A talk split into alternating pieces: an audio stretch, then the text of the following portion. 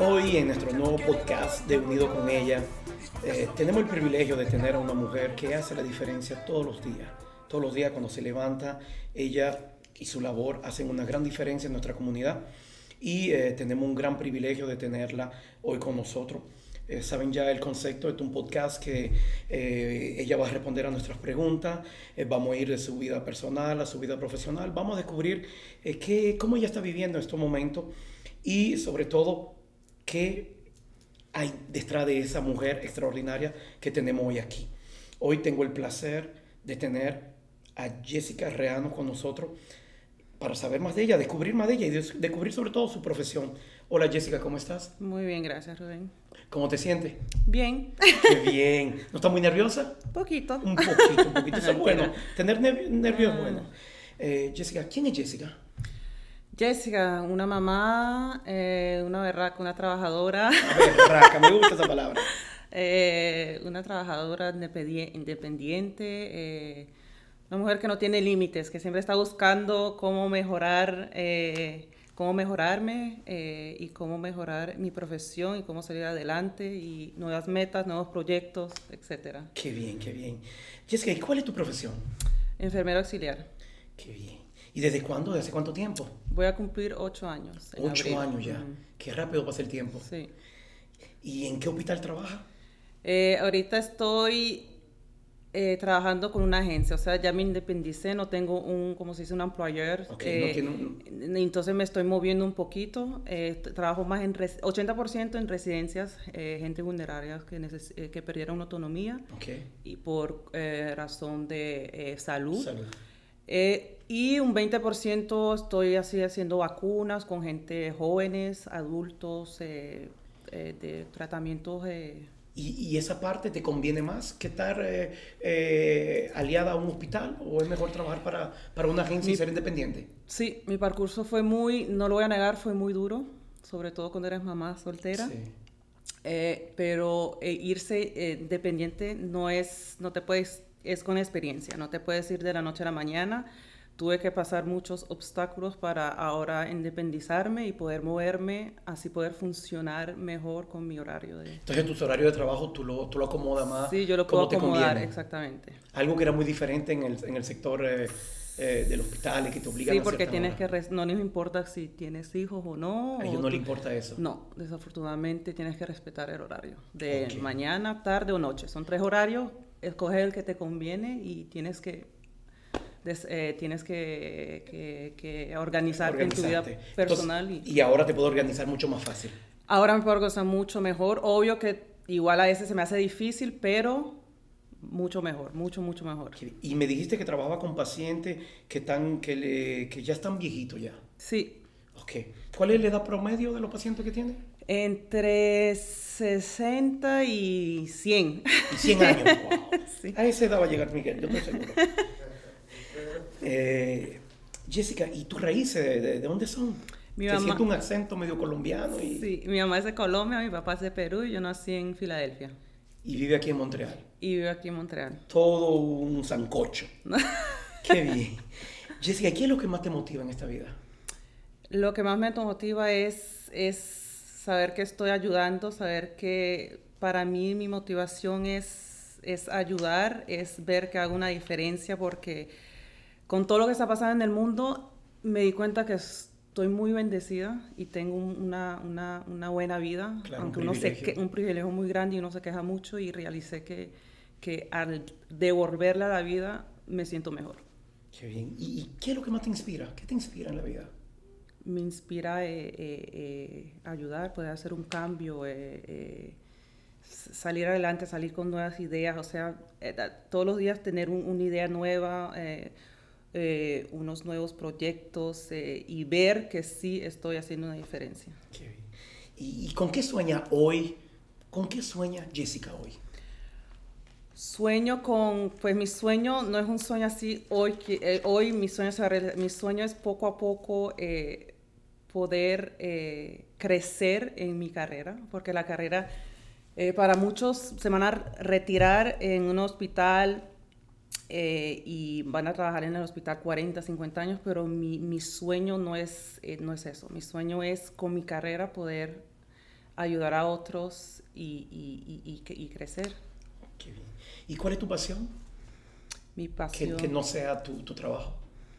Que no sea mi trabajo. Eh, muy buena pregunta.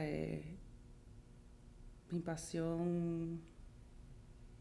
Quiero ser entrepreneur. Quiero. Emprendedora. Emprendedora. Emprender. Quiero, sí, Esa emprender. es tu pasión. Sí. Y, y no te da miedo a veces tener tantas, tantas ideas y tantas cosas así.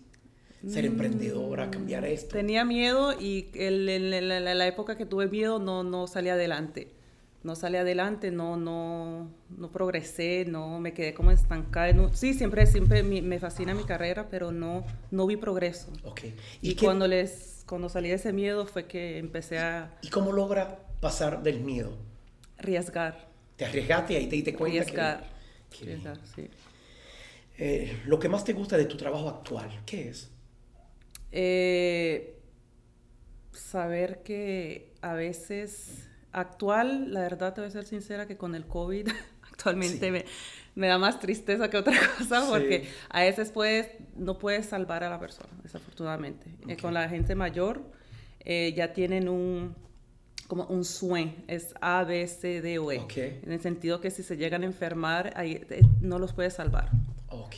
los tienes que dejar ir, es, es- es, borrarles el dolor con un medicamento, Con pero medicamento. dejarlos ir porque ¿Y, y cómo hace eso? ¿Cómo, cómo tú te haces eh, para vivir con eso por dentro, sabiendo que, que tu paciente tiene que dejarlo ir porque ya no tiene de otra? es muy difícil. Muy Es difícil. muy difícil y sobre todo que la- ver la familia sufrir, ver al paciente sufrir. Y muchas veces el paciente tiene demencia y no entiende y ahora nos ve con un, un disfraz que da, que, que da miedo, entonces no entienden eh, que vino un virus a atacar el mundo y, y se- a veces se dejan hasta ir. No, no, ¿Y, no. y cómo tú haces con los pacientes que te encariña, que le cogiste amor, que, que ya tú lo estás viendo regularmente y que de la noche a la mañana se van? Muy buena pregunta. Eh, siempre hay uno en el grupo que me toca que con el que me encariño. Sí. Y, y cuando se curan, hay, porque hay muchos que se curan y se van, me da, me da alegría. Me da mucha, eso sí me da alegría. Pero los que se van en el momento me, me da tristeza. Hasta hay muchos eh, enfermeras o empleados que, que hasta les da, hasta lloran, les da tristeza, pero desafortunadamente tienes que ponerte agua en la cara, eh, respirar y seguir adelante Seguir porque adelante. el trabajo en que dos bien minutos, fuerte, ¿eh? sí, bien fuerte. ¿Y qué es lo que menos, menos te gusta de, de- de tu trabajo? Lo que menos me gusta del trabajo es el, eh, los, el sistema, el, el- el- hecho que tienes que respetar eh, eh, el, el deseo de la familia o, o- o- del paciente que cuando no estaba enfermo decidió, si algo le llegara a pasar, de- decidió dejarse irse o, o- o no hacerle RCR, no, no hacerle, no transferirlo al hospital porque eso puede llegar a más complicaciones. Claro. Eso es difícil para ti, Ujú. saber que quizá hay posibilidad de de poderlo salvarlo, salvar, pero no hay poderlo otra hacer. posibilidad que sí lo salvas, pero pierde más autonomía, entonces ahí viene más problemas. Ok. Eh, ¿Y cuáles son las buenas actitudes y, y- y cualidades que tiene que tener una buena enfermera? Es una vocación. Una vocación. tiene, ah, para mí, mucha gente me dice, ¿cómo haces para trabajar con el COVID? Y- pero a mí no sé, sí obvio que, que, que al principio todo el mundo estaba asustado, pero no me da miedo, es una vocación. A mí me, me- no me veo trabajando en una oficina. Ok. Y, y- No. y cuando apareció esta pandemia, ¿no te asustaste? Sí, me asusté. Me asusté y ya yo estaba con una agencia, ya había empezado con una agencia, o sea que yo podía decidir dónde ir y dónde no ir y sin querer caí en un- una sección COVID que no estaba supuesta a ir y en ese momento me frisé, dije, oh my God, voy o no voy. Claro. Voy o no voy, pero me lancé y me dio miedo, pero después vi que cuando uno lo piensa, es mejor ir en estos momentos, ir a trabajar donde tú sabes que hay gente infectada y tú entras al trabajo preparada con el equipo, Claro. el, el, el, el, el equi- con la máscara, con, con, con, con todo. Todo bien preparado, Todo bien preparado, que ir ahora a trabajar a una oficina o nos cualquier lugar y uno no sabe quién está infectado y, y, esos son los que salen de ahí infectados. Claro. Y yo... Y, Jessica, ¿y qué tú le dirías a, a, las personas que no creen en la pandemia? Porque hay muchas personas que dicen que, que esto es mentira. Hasta yo Tú que lo estás viviendo diario, que estás en, en la primera fila eh, peleando contra este virus, ¿qué tú le dirías? La gente no cree porque eh, obviamente todo el mundo sabe, le, le pasa a la gente mayor. Y yo sí soy, yo soy la que está trabajando con esa gente mayor eh, en las residencias. Sí existe y existe muy, Existe. eh, está muy, muy, muy presente. Y desafortunadamente desde que empezó, desde que empecé yo creo que en marzo, eh, eh, a todos los días veo gente irse.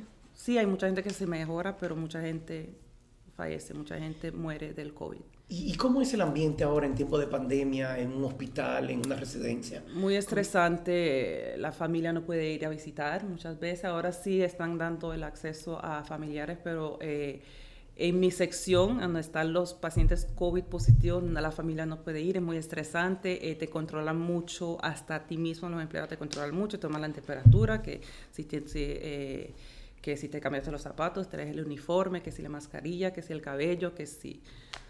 Eh, si te hiciste el, el depistaje, el, el, examen del COVID, hace cuánto tiempo. O sea, antes de entrar son, ya es estresante, Claro. antes de ir a tu departamento, pero Entonces, entonces de por sí, eh, trabajar en, en- en lo que tú trabajas es estresante a diario por lo que vive, las muertes Le- y todo eso. Entonces ahora le agregamos el COVID.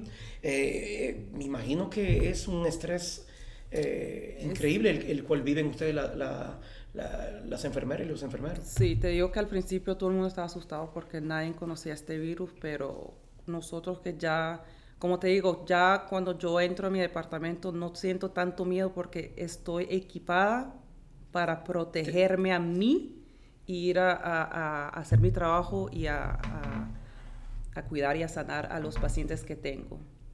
Me di cuenta que es mejor tener un trabajo donde tú entras y sabes sabe que que tienes que, te- que ir a un trabajo donde sé que mucha gente ha ido a trabajar a una oficina y la gente solo usa la mascarilla o hay unos que ni los usan y se infectan. Claro.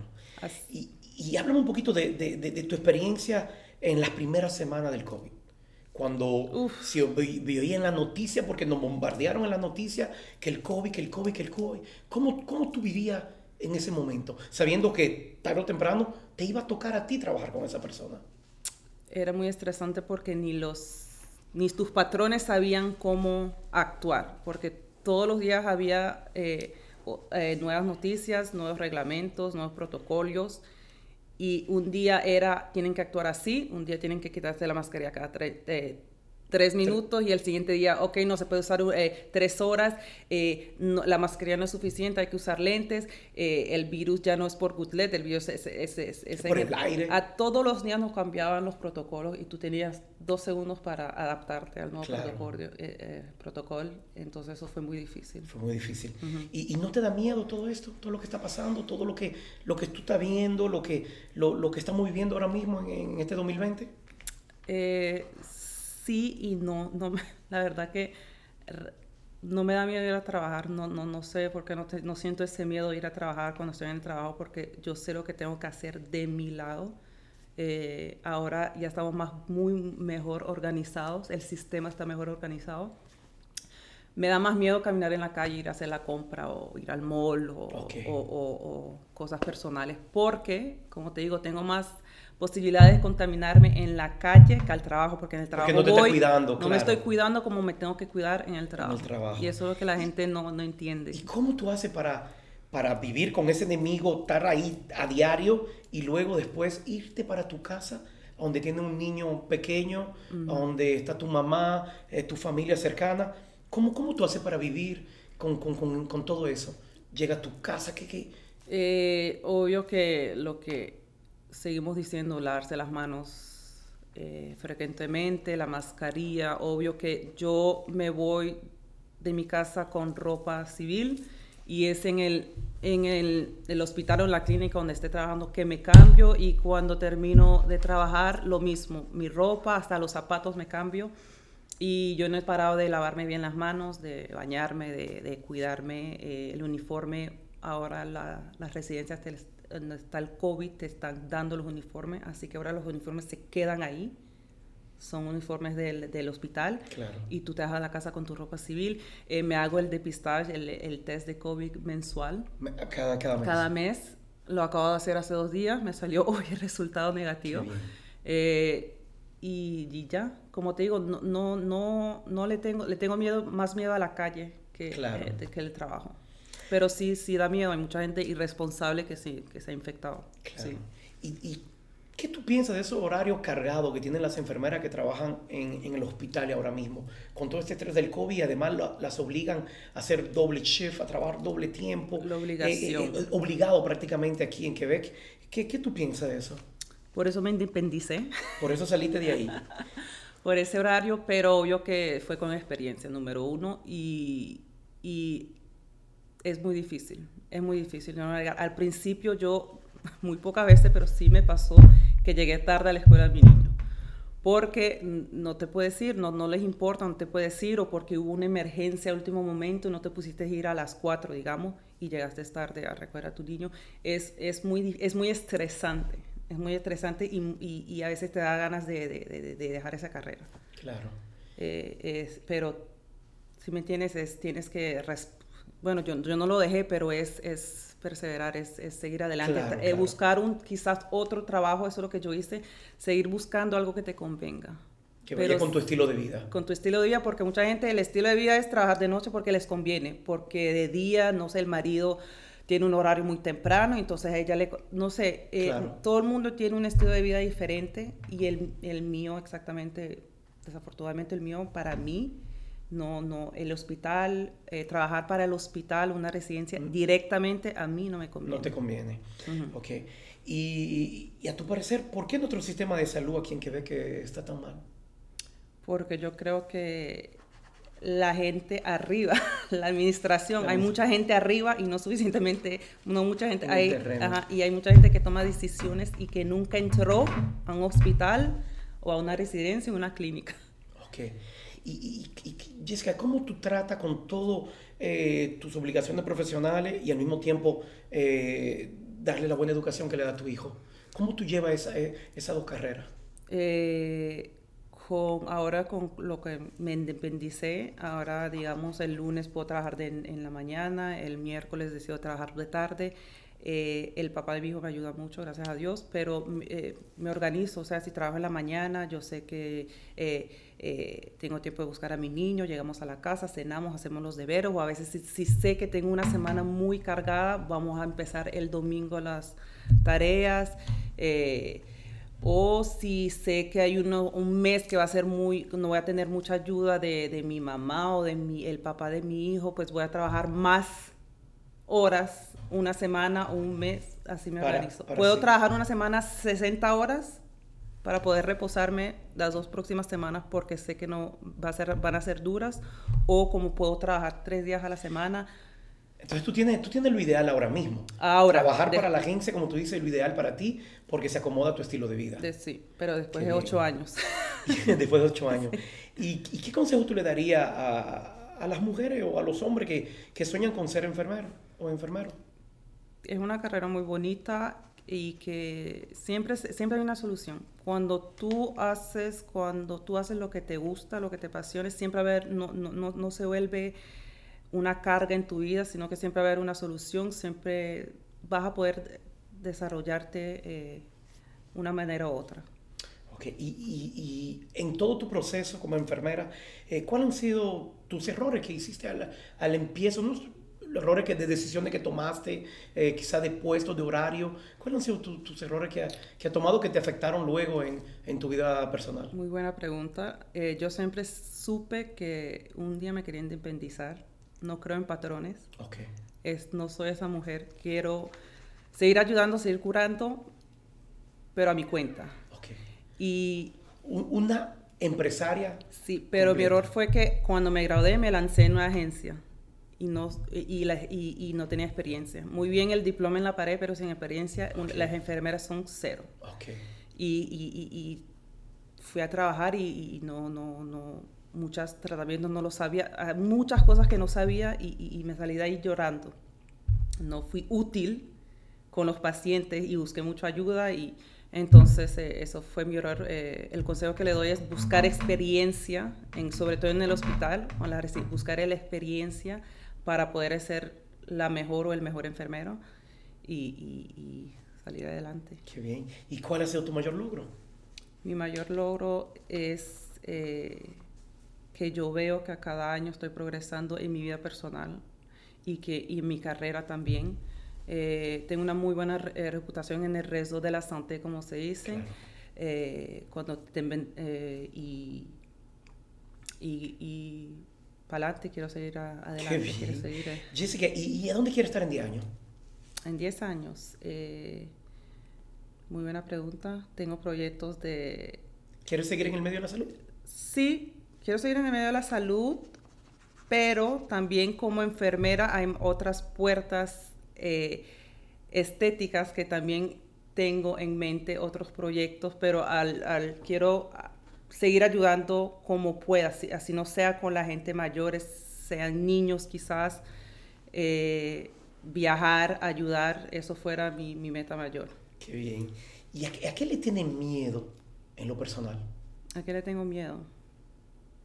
Porque una mujer que lucha con el COVID, que se levanta a pelear contra, contra esa enfermedad que el, que el mundo entero le tiene miedo, ¿a qué tú le tienes miedo?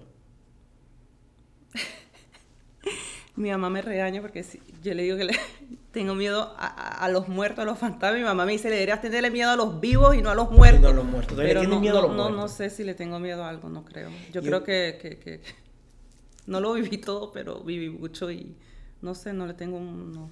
No siento miedo, no siento miedo a ir a trabajar, no siento, ahora no siento miedo a arriesgar, eh, no. Jessica, y ahora que me habla de tu mamá, ¿cómo, es, cómo ha sido el apoyo de, de, tu familia, de tu mamá, eh, con, con, tu profesión, sobre todo al principio, que, que tú te estás entrando a ese, a ese negocio? Al principio, un ejemplo, mi mamá, porque no vuelves a la clínica donde trabajabas y no había COVID, porque era una clínica sarandebú, o sea, la gente que iba para cositas pequeñas. Eh, porque no vuelves a un trabajo así donde no hay mucho riesgo, porque eh, no tomas vacaciones, porque eran, porque no dejas de trabajar y punto y te quedas. Era muy estresante, sí. No entendía. Pero, el apoyo de ella siempre ha estado ahí contigo. Pero ahora sí, ella ve que sí, que, sí se puede. ¿Y cómo trata con la crítica? Porque a una enfermera seguramente la deben criticar. los pacientes, la, los parientes, los lo, lo, lo, jefes del lugar. Sí, ¿Cómo y, tú con la crítica? Y, los comentarios que se, Que, se, ven en Facebook o, o, al exterior de, de, lo que es medical. Eh, yo me río porque la gente no tiene idea de lo que las enfermeras, eh, lo duro que las enfermeras trabajan en ese, en ese medio. Eh, los ignoro porque el que no está en, en ese medio no puede entender lo que vivimos. Eh, sí hay enfermeras buenas como hay enfermeras malas, hay médicos buenos, como pero la mayoría son gente muy trabajadora, eh, con un corazón muy grande, eh, gente que tiene, todos tienen, casi todos tienen familia, hacen un sacrificio muy grande, trabajan horas diarias y yo creo que eso es suficiente para no prestarle bola a esos comentarios negativos que dicen las noticias, que dicen las redes sociales, que dice eh, la gente alrededor. Jessica, no tienen idea. ¿Y alguna vez hay un paciente que está enamorado, que se ha pasado de fresco contigo, que, te ha puesto la mano? Eh, ¿Te ha pasado ese tipo de cosas?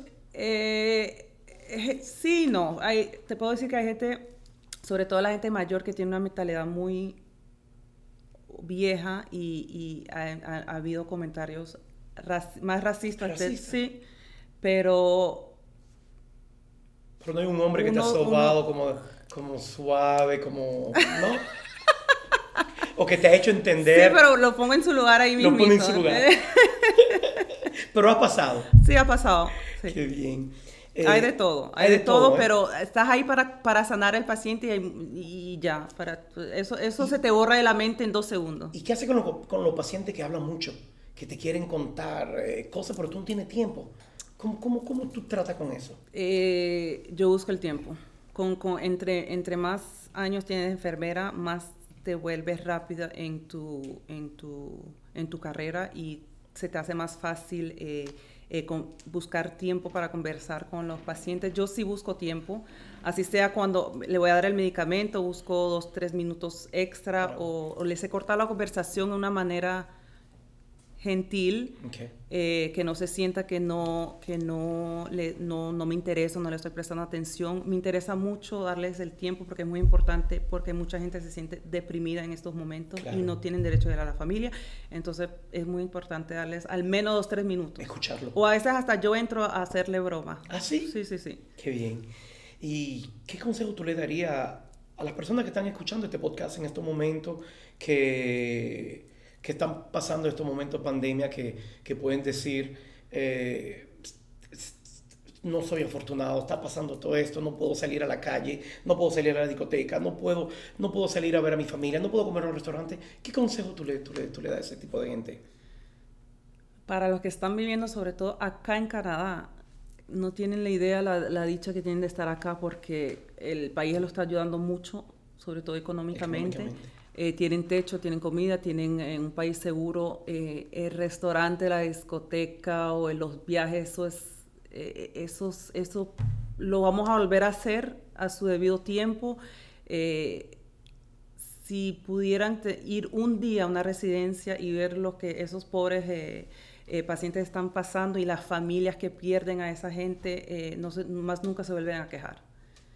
Eh, ahora deberíamos aprovechar para estar más con la familia, más con tus hijos, eh, darle más amor a la casa, que antes nos quejábamos porque no le damos amor a la casa, ahora deberíamos darle más amor a la casa. Yo estoy aprovechando para trabajar más, darle más tiempo a mi hijo eh, y, y, enfocarme más en, en, nuevas metas, pensar en nuevos proyectos no debería quejarse la gente porque no tienen ni idea de lo que se vive. La, la, fortuna que tienen de estar acá y lo que se vive allá en las residencias. Ok, Jessica, casi llegamos al final. ¿Qué tal la experiencia? Muy buena. Muy buena, ¿te gustó? Qué bien, Jessica. Si quiere, puede, puede darnos tus redes sociales para que algunas personas vayan a ver eh, quién es Jessica y te conozcan. Ok. Mi, eh, Jessica Reaño en Facebook. Perfecto. Eh, Jessica, muchísimas gracias. Muy, muy agradable fue una conversación muy, muy chula. Eh, tenerte hoy aquí en nuestro podcast para Miguel y para mí eh, ha sido un privilegio. Gracias por tu tiempo. Gracias a ti, Rubén. Así que los, los invito a, a, que escuchen eh, todas las otras entrevistas que están buenísimas. mujer extraordinaria como Jessica van a escuchar esas historias que, que nos llenan de, de motivación y que nos hacen seguir adelante. Así que muchísimas gracias y los invito a que la compartan. Hasta luego.